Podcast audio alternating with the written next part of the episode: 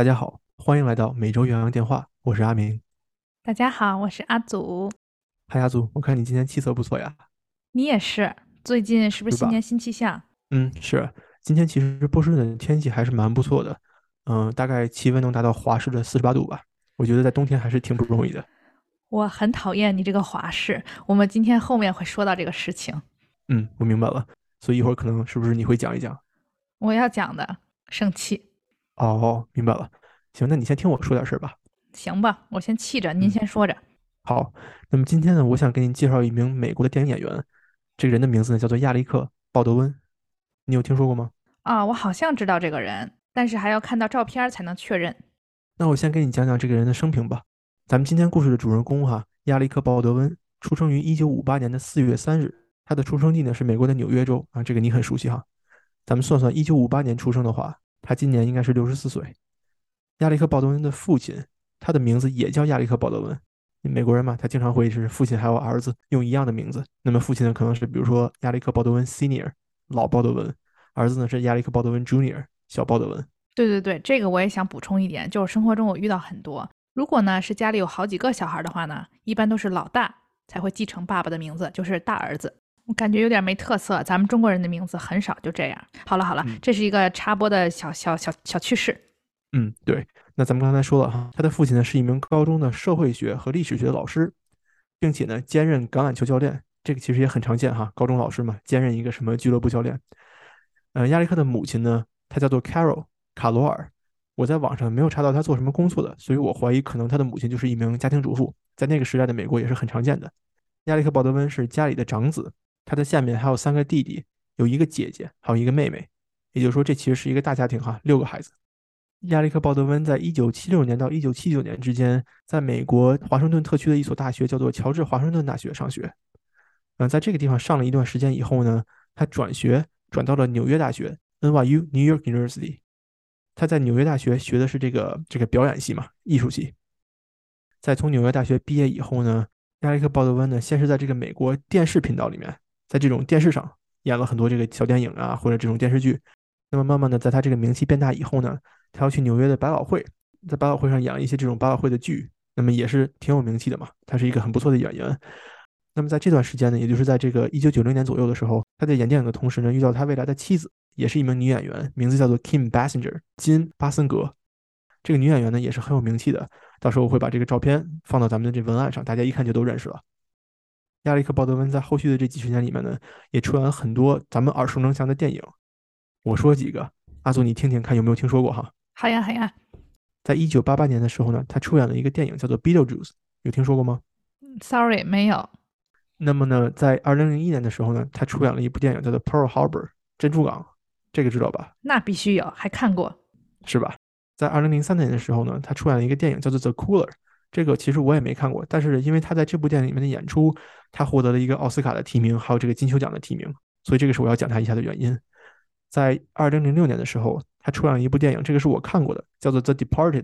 这个电影里面呢，还有小李子、莱昂纳多·迪卡普里奥、马特·达蒙等等等等人。我找到了这个中文名字，中文名字叫《无间道风云》。对对对，我想说的就是这个，因为这部电影的剧本其实是照搬的咱们中国的电影《无间道》，就是那个刘德华和梁朝伟的那个，所以我要说一下。所以他是 copy 咱们吗？难道是？嗯，对啊，他是用的咱们的剧本照搬的。啊，拍了个外国版。嗯，对的。在这之后呢，亚历克·鲍德温在阿汤哥、汤姆·克鲁斯的两部《碟中谍》里面都出演了角色。后面他再出演的一些，我基本上就都没看过了。其实这个鲍德温家族不光他以外呢，其他的那些鲍德温的孩子也都还挺有名气的。就比如说咱们刚才提到的，他有三个弟弟，对吧？史蒂芬、丹尼尔和威廉。那么这仨人呢，也都跟着艾利克·鲍德温当了演员、导演和制作人。也就是说，这一家子其实都是演艺界的。咱们再说几个更有名的哈，年轻一代的这个鲍德温家族里面呢。有一个人叫做海莉·比伯，这个有听说吗？那必须，这个就是我们 Justin Bieber 的太太。对呀，比宝的老婆，是不是？那么海莉·比伯，她和这个亚历克·鲍德温有什么关系呢？海莉相当于是亚历克·鲍德温的侄女，也就是说，她是鲍德温弟弟史蒂芬的女儿，在前几年嫁给了咱们非常喜爱、耳熟能详的贾斯汀·比伯，成为了他的妻子。那海莉本人呢，其实也是一个演员呀、模特呀、主持人。亚历克·鲍德温自己也有一个女儿，叫做爱尔兰·鲍德温。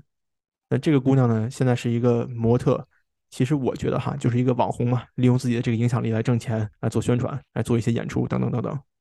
刚才咱们提到了哈，亚历克·鲍德温的妻子叫做金·巴森格，他们两个人呢，在二零零二年的时候就离婚了。当时这个离婚闹得也很大，也很丑陋，很多这个律师啊，包括他们自己都下场开撕。怎么说呢，是一个很大的瓜。在当时，在二零一二年的时候呢，亚历克认识了他现在的妻子，叫做希拉里奥。那么这个姑娘呢，在当时认识他的时候呢，只有二十八岁。那个时候亚历克已经五十三岁了，是一个老夫少妻这么一个搭配。那么这个女人呢，她是一个歌手和演员，但是我觉得其实名气不大。那么这两个人在一起最大的瓜是什么呢？他们两个在结婚之后生了七个孩子。一个五十三岁的男影星和一个二十八岁的女演员歌手结婚以后生了七个孩子，在这几年之间，是不是挺疯狂的？就算不考虑他们的年龄和职业以及社会地位，对于一般家庭来说，有七个孩子也不是一个非常容易的事情。那他们两个人究竟是怎么做到的呢？其实就是两个词：代孕。很简单。哎，说到这个，我最近看了一则新闻，就是这个，呃。希尔顿大小姐，对吧？很多年前非常丰盛，她最近有了一个孩子，也是靠代孕的。其实就是对于很多非常有钱的人来说，这个是一个很容易做到的事情吧？我猜。嗯，对，金卡戴珊据说也有这方面的事情在做。咱们说回这个艾利克·鲍德温的家庭哈，嗯，所谓的明星家庭不过如此，对吧？一家人都是这个演艺界的，都是导演，都是歌手，都是模特，还有一大群孩子，因为有钱嘛，可以养得起，在美国。但实际上呢，这一家人不但有钱，不但影响力大。他们其实呢也有很多丑闻，就比如说，呃，鲍德温的弟弟也有这种吸毒的黑历史。那么他们自己呢，可能也有一些这种是吧，违法乱纪的现象等等等等。当然了，这些对于他们明星来说都是小麻烦。有钱的人嘛，尤其是在美国，请律师来为自己摆平这些事情易如反掌。所谓的社会公平，其实怎么说呢，也是相对的，对吧？瞧瞧我们阿明，短短几句话一针见血。哎，谢谢。亚历克·鲍德温在最近干的一个最有名的事情是什么呢？就是他在这个川普当政期间呢，扮演了川普，上了很多这种是吧左派的电视台去嘲讽川普，就是扮演的这种丑化美国总统这么一个形象，来拿川普开玩笑。那么这件事情呢，其实也是引起了前总统川普的非常不满。那么两个人在推特上还经常开撕，我觉得还是挺有意思的。好，这个大概是演员亚历克·鲍德温他这种生平以及他家庭状况。咱们现在来看一则他最近的新闻哈。二零二一年十月份的一天，十月的二十一号。亚历克·鲍德温在美国新墨西哥州参加拍摄一部西部风格的电影。那么这个电影的名字叫做《Rust》，翻译过来就是“铁锈”的意思。其中有一场戏是一个枪战的镜头。在排练这场戏的时候呢，需要鲍德温用手里的枪对准这个摄像机的方向来扣动扳机。就这是一个镜头嘛，对准这个摄像机的方向来扣动扳机，显示好像是在对着观众打枪一样。这场戏是这么设计的：在排练开始的时候呢，一个剧组的工作人员递给了亚历克一把枪。嗯，那么当然，在这种拍摄的这个场景哈，一般来说，这个枪要不就是假枪，就是是吧，就是仿造枪，不能打的；或者呢，是一把能打的枪，但用的是空包弹，就是没有弹头的，只是帮响一下这种的。但是那天不知道是怎么回事儿，这把枪里面居然真的有子弹。那如果对于一个对枪支负责任的人来说呢，拿来枪以后呢，第一件事情就是要检查这个保险，以及检查这把枪有没有上膛，有没有真的子弹。但是呢，鲍德温他并没有这么做。拿过来枪一开拍，就对这个摄影机这个方向打了一枪。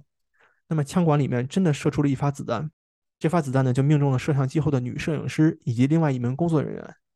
那么另外的这名工作人员呢只是肩膀中弹，没有生命危险。但是这名可怜的女摄影师就不一样了，她胸部中弹嘛，被这个直升机送到医院救治以后不治身亡，很不幸。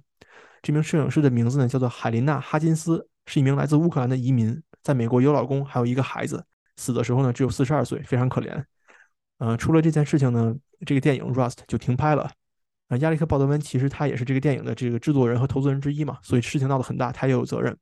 那么他在之后就回到自己的豪宅躲起来了，嗯，不接受媒体的采访，也不出门。那么人们私下说哈，说他可能就是知道这件事情是人命关天嘛，所以他藏起来，把剩下的这种麻烦事交给身边的律师去解决。这个也是美国这种有钱人或者名人的一种操作，非常普遍，那么非常典型。但是在他藏起来的这段时间，新闻报道一出来以后。美国媒体对鲍德温确实是口诛笔伐，那为什么？就是有以下几个原因哈，就是美国这个社会有史以来对这个枪支暴力还是非常敏感的，因为它真的太频发了啊，隔两天就出一个，隔两天就出一个。那么这回这个事儿呢，还出在了一个很有钱的名人身上，那所以大家民众可能就更敏感了。那么第二点呢，就是美国民众哈对于好莱坞这群有钱人，实际上也不是说非常的喜欢，他们也是经常就是说的和做的出入很大嘛。就比如说表面上宣传保护环境啊，比如说宣传什么降低自己的碳排放，实际上一出门坐私人飞机、坐快艇等等等等。所以美国民众呢对他们也是很讨厌的。第三点呢，就是这个亚历克·鲍德温他本来也有黑历史，就比如说之前我跟大家说过了嘛，他和他的前妻在离婚的时候开撕，那么他呢也在其他的公共场合被别人拍到说可能有一些行为不端等等这些情况，有一些丑闻，所以本来人们就对他有一些不好的印象。那么第四就是这个受害人是一个女性，一个女摄影师，而且这名女摄影师呢还是一个乌克兰人。大家知道这个事情发生是二零二一年，但是二零二二年的时候呢，是吧？俄罗斯和乌克兰就打起来了。那么美国民众对他们其实也是很同情的。那么所以说这件事转进二零二二年以后，实际上人们呢还是在持续关注的。那么有以上这些原因呢，民众对亚历克·鲍德温就口诛笔伐。但是不光是民众的谴责，亚历克他自己还干了很多骚操作。就比如说他在家里躲了一段时间以后呢，上了一个 ABC 这个电视台接受采访，在采访的过程中提供了很多信息，也回答了不少问题。就比如说是吧，解释了说在片场这个枪支管理是怎么回事情啊，解释了本来这个拍摄的意图是什么呀，等等等等。但是呢，在这个采访里面，民众能够感受到他极力的想把自己塑造成一个受害者。简单来说就是啊，我不知道发生了什么，我无意杀人，别人给了我的枪，我也不知道啥情况，而且我也没有扣动扳机。他声称自己没有扣动扳机。而且声称呢，如果我有枪，我从来不用枪指着别人并扣动扳机，这个事情我是不会做的。他声称哈，想办法把自己摘得很清楚。他说的这个自己没有扣动扳机，这个枪是走火自动发射，这点呢，其实在之后有一个 FBI 的这个调查报告里面被否认了。那么 FBI 对对这件事情进行了调查，在这个调查报告里面说呢，他使用的这个枪的型号是不会自动发射的，一定是他当时扣动了扳机。这把骚操作呢，就让民众对他这个反感更加的增大了。不光是因为说他是吧，呃，无意之间杀了人。而且呢还在于他说谎，还有呢，就是民众对于好莱坞这些名人的这种高傲态度，以及这些说谎成性的行为也是非常不满的，不愿意承担责任，乐于并且善于在任何时候把自己塑造成一个受害者的形象。而且在这件事情出来以后呢，呃，川普总统也是亲自下场开撕，在推特上或者在他自己的这个社交媒体上发声去谴责亚历克·鲍德温，这个其实就是私仇了哈，我觉得还是挺有意思的。那么这是第一个骚操作。第二个骚操作呢，在这件事情发生一年的时候，也就是去年的十月份，亚历克在自己的 IG 上发表了一张受害者的照片，并且在描述里面呢只写了一行字：一年之前。如果你看他这个 post，呃，他这个照片发送哈，评论区的前几排的回复呢，都是一些大 V，这些大 V 都会说什么啊，同情你啊，希望你能振作起来呀，给你发送爱心啊，等等等等，就这种我看了我觉得很恶心的东西哈，还真把他当成受害者了。但是如果你往下翻翻这个评论，你就会看到，一般的民众他根本就不上当，都是批评和谩骂他的。呃，有些人谴责他说：“哎，你把这个受害者的照片发上来，也不道歉，就写一个一年之前，你是啥意思？你还真觉得自己受害了是吗？”那么呢，以上这一系列骚操作呢，让他在民众之间的这个评分呢大幅度下降。其实之前就已经不高了，因为他有一些别的丑闻，但是在这之后呢，他大幅度下降。但是不管是怎么下降哈，我觉得在我的身边哈，至少跟普通的美国人聊天的时候呢，他们都会说说啊，这件事情估计最后的结果就是律师给他们抹平了，赔点钱，然后他躲一段时间啊，这个事儿就没了。但实际上呢，一个挺让人惊讶的消息是在今年的一月份，亚历克·鲍德温在新墨西哥州被正式提起了公诉，他被起诉的罪名是过失杀人罪，同时和他一起被告的还有片场当时枪支的负责人。这个消息一出，人们都还挺吃惊的，因为是吧，一直以为他不会有麻烦，肯定会找律师给抹平了。但是他真的被提起了公诉，挺有意思的。在这件事情发生的同时，其实也反映出了好莱坞电影制作人员平常要忍受的这个糟糕待遇以及危险的拍摄环境。就说他这个电影，在枪击发生之前，就曾经出现过这个片场的工作人员因为拍摄环境太差而抗议罢工的事件，也在同一个片场之前也发生过两次枪支被误触发的情况。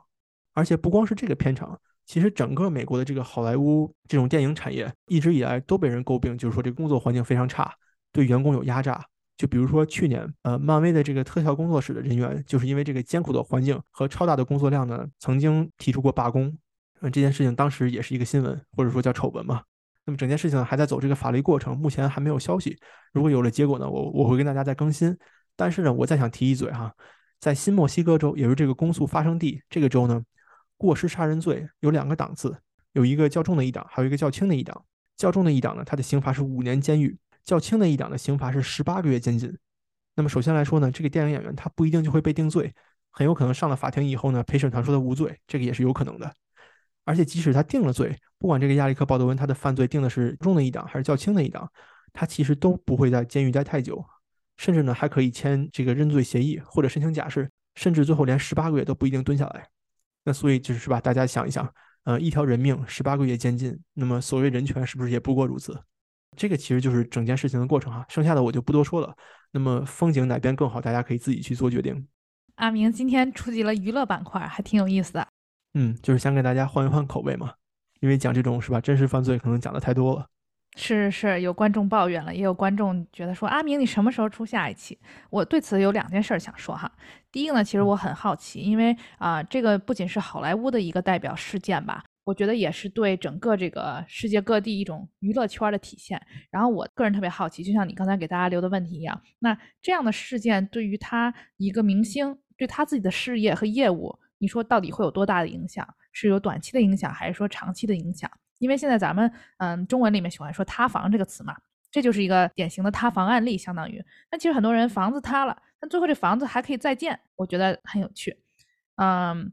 第二点，我想说呢，是最近有一个我特别想看的电视剧，我还没看呢啊，我就到处看到有人在发，叫《狂飙》。我好像听说过，但是我不知道他讲什么。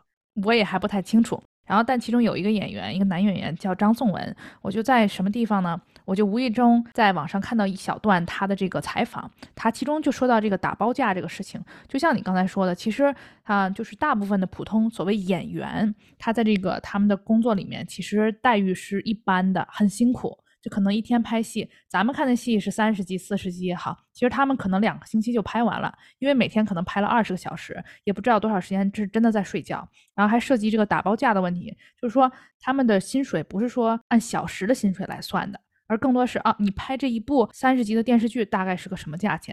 然后我看他这个采访里面就说，其实嗯，只有那些明星吧，他们可能只有占百分之五，所谓的明星演员，还真能是咱们认为的。说挣大钱的，但其实大部分只是说啊，专心做演员的这些人，其实待遇真的很一般。然后我看他说自己都四十多岁了，还在租房子住，所以呢，嗯，就想刚才咱们今天说鲍德温这个也是，他也相当于一个明星类的这样的演员。到底这个东西，好莱坞也好，宝宝莱坞也好吧，看上去光鲜，咱们也不知道到底这个水是有多深。以及那些不是明星的人，或者这些做摄像啊、做场务的这些普通工作人员，他在里面到底是不是真的光鲜，真是不是真的开心，也不得而知。嗯，阿祖，我觉得这点你说的其实非常好。嗯，咱们耳熟能详的产业，比如说电影啊，比如说音乐啊，等等等等，实际上它可能是有一层表象，就像一个冰山一样嘛。咱们看到的只是冰山一角，但实际上这个水面底下深得很，对吧？挺有意思的，今天这个故事。嗯，好，那以上呢就是我想跟大家分享的这个内容。那么咱们稍作休息，呃，一会儿听阿祖给咱们讲点有趣的事情，听阿祖抱怨一下这个华氏柱的事情。一会儿见。你知道吗？就像你今天开头说的，你说这个天气现在大概五十多度，我就觉得来美国以后呢，就是周围的美国人他们就喜欢这样说。然后刚开始你就就会觉得很疑惑，就是五十多度是什么鬼？那个夏天的时候才三四十度，后来意识到是在这边呢，大家喜欢说天气的时候，说温度的时候用这个华氏度，然后咱们一般其实都用摄氏度。你说除了这个以外，你生活中问问阿明，还有哪些地方你觉得就是在美国这个用的这个计量单位跟咱们不太一样呢？我说两个吧，那第一个就是这个油价，那这个我真是太烦了，美国的油价都是几美元一加仑，对吧？那这个我为什么会烦呢？因为经常在和国内很多朋友聊天的时候呢，就爱对比油价嘛。比如中国是多少块钱一升，然后我说一个数，他们就说啊，那你这个换算成嗯人民币一升是多少钱呀？然后我就懵了。所以说有的时候这是吧，造成了很多这个交流障碍。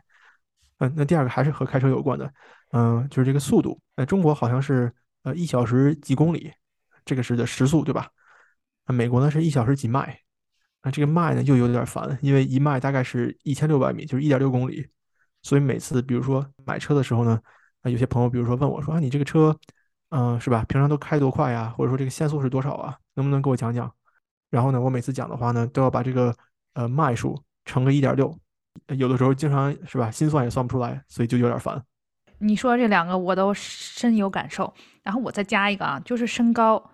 就比如生活中大家说一些运动员也好啊，或者是互相聊自己的身高，这种情况下呢，大家喜欢说什么？像我这个身高哈，给大家不妨给大家透露一下，我这个身高呢，我就得跟人说啊，我是 five four，那明明我就是一米六三或者一米六四这样，但要跟人家按英尺来讲，或者你说啊，那个篮球运动员他好高啊，他有什么六六，然后你心想六六是什么鬼，对吧？你还要去换算，是一米九几啊，还是两米多少？就是这种生活中的单位真的好不一样。我说几个常常见的哈，其实刚才咱们俩都说了，第一个就是长度和面积，咱们喜欢用这个米呀啊千米，美国这边喜欢用 foot 英尺，yard 码，还有 mile 就是英里。然后第二个呢就是重量，咱们一般就是毫升嘛，然后这边喜欢用什么盎司 on，还有这个磅，这几个是最常见的。比如说你买护肤品也好啊，或者如果是咱们听众朋友们喜欢做这个烘焙的，大家都知道这个单位是这么来的。那说到液体呢，刚才咱们说这个加仑是关于汽油，平常买牛奶也好啊，或者刚才我们说这个啊烘焙也是，还有什么盎司、什么杯、品托、跨托，是吧？好多这种七七八八的单位。嗯，最后一个就是刚才咱们一开头说的这个温度，这边喜欢用华氏度。那其实呢，美国用的这些单位呢，它第一呢喜欢用这种缩写，就刚才咱们说这些，比如磅 lb，比如说跨托 qt，他们喜欢用一些这样的拼写方式。另外一点呢，就是他们不是十进制的，这个咱们后面再说啊。其实，在某种角度，很多人认为这个是落后的。那咱们今天呢，就想跟大家聊一聊哈，生活中特别常见，在美国这些奇奇怪怪、特立独行的这个计量单位到底是怎么回事儿。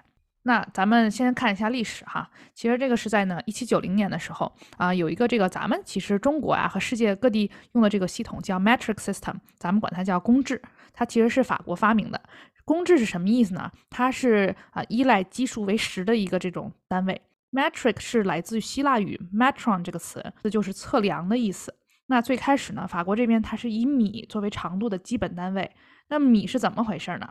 就是说北极与赤道之间的距离贯穿巴黎，恰好是一万公里。哎，你想想，特别以法国为中心，还特别浪漫，还贯穿巴黎，那是这么来的。那法国呢，其实从一七九五年就开始使用了。一八五八年的时候呢，这个公制系统传入了中国，所以咱们那会儿还是清朝呢。你想想，咱们就开始用了。其实最开始的时候，这个事情出来呢，当时法国和美国他们都没有选择使用。然后这会儿呢，你懂的。整个这个世界其实是英国为主导的这样一个统治，所以他们都选择了啊英国的这个叫 imperial system，或者叫帝制，或者叫英制单位。咱们今天管它叫英制单位。那英国是从一八二六年开始使用的，到美国独立以后呢，也就是一七七六年，他们稍有调整。然后大概过了五十年吧，到一八三二年的时候，美国他自己说，我们正式确定了，我们要用一个 United States Customary Units，也就是叫什么美国惯用单位或者美制单位。其实说是这么说呢，大体跟英制单位没有太大差别，只是说他们认为说，嗯，这是我们美国，我要把名字改成美国这样。到一九七五年的时候呢，美国呢，他当时有一个法案叫 Metric Conversion Act，也就是说，有些人他们想说，哎，咱们要不要向公制转换？有这么一个法案。那其实呢，最后说下来。也并没有完完全全的抛弃这个英制单位，他就这么说，他说啊，这个单位转换是你们可以选择转或者不转，所以都可以，你用哪个都可以。所以整个这个法案其实就是一个无疾而终的结果。所以直到今天呢，啊，在美国很多地方，就是你可以见到这个英制系统，还有这个公制系统，两者都有，因为你也没有强制别人说我们到底要用哪一种。说到天气呢，特别有意思。一九六一年的时候，当时是英国的气象局，因为英国这个国家呢，它发明了英制系统，但其实到现在为止吧，或者近一百年，它也是公制系统和英制系统都有使用的，你都会看到。但是呢，它的气象局在一九六一年的时候就已经改到用摄氏度来描述这个气温了，所以这样的话呢，它可以和欧洲其他国家保持一致。那么世界上现在呢，其实有一些特定情况会还使用英制单位啊，比如说在一些英联邦国家哈。但是真正说完全使用这个英制单位的只有三个国家，你猜猜他们是谁？那美国肯定是有一个对吧？其他的我还真不知道，是不是加拿大有吗？还真没有。一个呢在非洲是利比里亚，另外一个呢在咱们亚洲缅甸。所以世界上现在其实就这三个国家还真的说在使用这个英制单位。在我们的文案当中呢，大家也会看到一个世界地图，上面会更清晰的让大家看到，实际上只有非常非常非常少数地区才使用这个英制单位。我觉得能让美国人使用的这个东西，在这个世界上变成一个少数，这个其实挺不容易的嘛，因为是吧？美国一贯都是很以美国为中心的，那他们可能觉得就说世界的中心就是美国，那么美国使用的东西、使用的系统，实际上也是需要让世界其他地方都使用的，所以我觉得这个还是蛮少见的。阿明，你提出这个点非常好啊！为什么说他又在用这个英制系统？其实其中有一个原因，既然你提起了啊，咱们先说这个原因。美国它保留这个英制系统呢，就是为了显得自己与众不同，我特立独行，我跟别人不一样，并且呢，我是领导者，我不像你们是追随者，所以我跟你大家不一样，它有这个味儿在里头哈。那下一点呢，其实啊，就是工业革命。工业革命在十八世纪中。到二十世纪，其实这一段时间呢，很多这个昂贵的制造工厂，他们就成为了这个美国就业还有消费品的主要来源。这个工厂开始发展，那个时候呢，一开始的时候，他们都用的是英制这个测量系统，因为那会儿这个公制系统还没有被发明。很多工厂中使用的机械呢，都是以这个英制系统为单位的。你想一想，它都是这样用的。那当时那些工人呢，他受的培训也是基于英制系统的。所以整个说这个工厂这一条线里面都是以英制系统为准则，这件事情就很难改变，因为你想这个是啊要花金钱还要花时间，挺麻烦的。那第三点呢啊就是其实美国这边国会呢讨论过很多次，说哎我们要不要转换我们这个计量单位？但是支持公制的这个法案呢，他每次都。受到一些大企业和一些美国公民的阻挠。那大企业像刚才咱们说的，他们有自己的工厂，他们有自己的生意，他不想花个更多的金钱或者麻烦。我估计那会儿政府也没有投入太大的说政府补贴来做这些事情哈，这是我的猜测。普通民众呢，对于他们来说，他们就是觉得很麻烦，而且我也不愿意适应一个新的单位体系。明明这样都好好的，有啥麻烦呢？有什么要做的？所以从这几个角度呢，时间、金钱以及麻烦程度来说。大家就都不愿意，所以一直到如今，这个还是一个奇奇怪怪的啊音质系统在使用。嗯，阿祖，那你这个描述让我听起来好像这确实是一个历史遗留的问题，很难改变的。你知道这个还让我想起来一个什么事情吗？嗯哼，你之前讲过的一个故事，就是美国的这个冬令时和夏令时这个转变，好像也是从立法角度来说非常难改变的，而且民众也很习惯这种时间的转变嘛，冬夏时间的这个变化。那么，所以你要是想让，比如说美国和其他的国家同意一下，非常困难。所以你就说明这个人呐，还有整个社会，让他们做出一些这种呃生活习惯上的改变，其实非常难的。欢迎大家到我们的微信公众号、Spotify、Apple Podcast 和哔哩哔哩上面啊，复习我们这个夏令时单元这一期话题。如果我没记得没错的话呢，今年二零二三年这个冬令时、夏令时系统就要结束了。但是咱们拭目以待，应该是过完这个三月吧，还是说要等到下一个十一月、十一月的时候？嗯，拭目以待，我还挺期待的。那像刚才阿明说的哈，生活中就算跟别人聊天的时候会有些沟通障碍，那其实咱们就说一说这个，在美国仍然使用英制系统有什么样的弊端？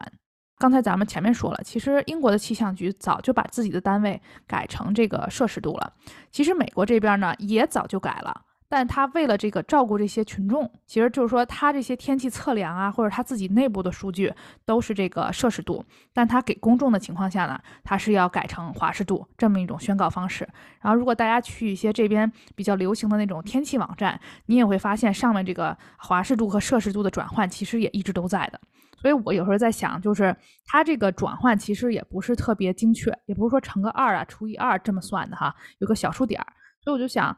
咱们说这些温度啊，说今天五十六度，它到底准不准确？那到底五十六度是二十度还是十九度，还是二十度十八度，不一定准确。第二个弊端呢，我很喜欢这一个点哈，咱们也是说天气这个事情，也就是说，其实摄氏度呢，它是更容易让人理解的一个刻度和计量单位，因为在摄氏度体系呢，咱们小时候上课都学了，水在几度的时候结冰呢？零度。那么水在什么时候沸腾呢？一百度。对吧？就是这两个数字零和一百清晰可见，你就非常有感觉。比如说冬天的时候到零度了，你就知道说，那我出门就要成冰棍了，你就有这种啊这种感知。但是你你知道，我要如果问你说，在华氏系统中水在几度结冰，你知道吗？我不知道啊，三十多度。你猜对了，但是它在三十二度。那它在多少度沸腾呢？那就不知道了，在二百一十二度。所以就是说，你这么看哈。三十二度和二百一十二度看起来就是两个很随意的这个温度，那么你这个冰点和沸点，其实不管是咱们从数学的角度来想，还是说咱们从生活的角度来讲，它不简洁、不好看，也不方便。最后一个想说的弊端呢，其实就更严重了哈，就是涉及到一些工程学上的计算失误和偏差，它会造成一些生活中的这个严重的后果。那么给大家举几个例子哈。一九三八年的时候呢，有一个啊加拿大航空公司的这个航班，他这个地勤人员呢，他会负责给这个飞机加油，但问题是加拿大这边呢，他是用这个公制系统，但是美国这边的飞机呢，它是用的这个英制系统，那所以他们在加油的时候的，出现了偏差。比如说，他按这个呃体系来算，就油没加够，导致这个飞机最后其实没油了，飞一半。你看，这就是一个单位导致的问题。还好这一次事件呢，并没有啊太严重，最后飞机呢就是紧急迫降来解决了这个问题。哦，那这还是挺吓人的嘛。就其实也可能不是这个工作人员完全的失误，体系不同呢造成了这种偏差，吓人。是。那还有一个例子是九九年的时候，NASA 它当时丧失了一个航天器。这个航天器造价大概有一百多万美元，就是因为工程师在计算的时候呢，在这个牛顿这个单位以及磅这个单位之间转换不清，懂吧？就是这些单位他们用的不一样，造成了这个失误。最后一个案例呢，其实是二零零三年的时候，嗯，在这个东京的迪士尼有一个过山车，它中间就是停在那儿了，有一个这个相当于有一个部位它脱节了，导致了十二个人受伤。为什么呢？就是它这个其中某一个零件在前一年被测量的过程当中呢，用的单位在英尺和这个毫米之间转换不清，同样是这个问题。因为现在大家也知道，这个全球化的背景下，国际上这些东西可能大家来自不同的国家，使用的计量单位不同，或者说有一些零件也是从不同的地方的工厂出来的。那么 你涉及到实际生活当中的时候，如果说这个单位没有确定好，那就会出现这种工程学上的一些失误或者偏差。甚至造成刚才咱们所说的这一些生活中的失误，甚至危险情况。嗯，对，阿祖，我觉得你说的这几点真的很重要，而且你刚才分享的事件都有一些相对较严重的后果。那我能再分享两个我在日常生活中观察到的这个例子吗？哎，太好了，我们就想听一听呢。第一个啊，和你刚才说的有点关系。咱们大家都知道，美国的这个数学教育应该是比不上中国的，就是美国很多人他可能对这个算术都算的不太明白。像你跟大家说的这个公制。它其实是一个十进制的系统，那这个就算起来很方便嘛，对吧？那么是吧，进位啊或者退位啊，都很简单，在脑子里面就能算好了。那这个有些美国人他甚至都算不明白。那如果你加上比如说呃英尺或者英寸这种单位，它都是十二进制的，我记得，那这个可能他们就更算不明白了，所以会对这个日常生活中造成这个不小的影响。这是第一点。那第二点呢，是我我看球嘛，我看篮球，看 NBA，在 NBA 我不知道你有没有观察到哈。就是 NBA 很多球员，如果你看他的这个球员的这种数据，身体数据的话，比如说呃科比一米九八，呃乔丹一米九八，啊另外一个谁谁谁也是一米九八，或者说比如说麦迪两米零三，什么其他人又两米零三，你想怎么这些人长得都一样高呢？就后卫全是一米九八，然后小前锋全是两米零三，啊或者说是吧，不都是都是两米一一，怎么这么多两米一一的这个中锋呢？那么你再仔细去观察，你就会发现为什么都是这样的，是因为他们在测量的时候呢。测的都是这个英尺这么一个单位，就比如说六尺六寸就是一米九八，比如说六尺七寸就是两米零一啊，比如说六尺十一寸可能就是两米一一这样的。我转换的不太清楚，可能有失误哈，但大概是这个意思。但实际上大家都知道哈，就是如果呃我比你身高高个一两厘米的话，实际上这个还是很能很明显的，很能看出来的。但是就是因为他们用的这个英尺制度嘛，是吧？你要不就是呃六尺六，要不就是六尺七，就是你要不就一米九八，要不就两米零一，你没有这个中间的值，所以实际上。就你看很多呃 NBA 球员，你好像感觉他们这个是吧？他们这个档案上都一样，但实际上他们这个身高差距还是挺明显的。嗯，观众朋友们可能看不到，但我在这边拼命点头，我觉得很有趣啊。这个 NBA 这个案例，就是你失去了准确性，或是失去了那些小小的差距。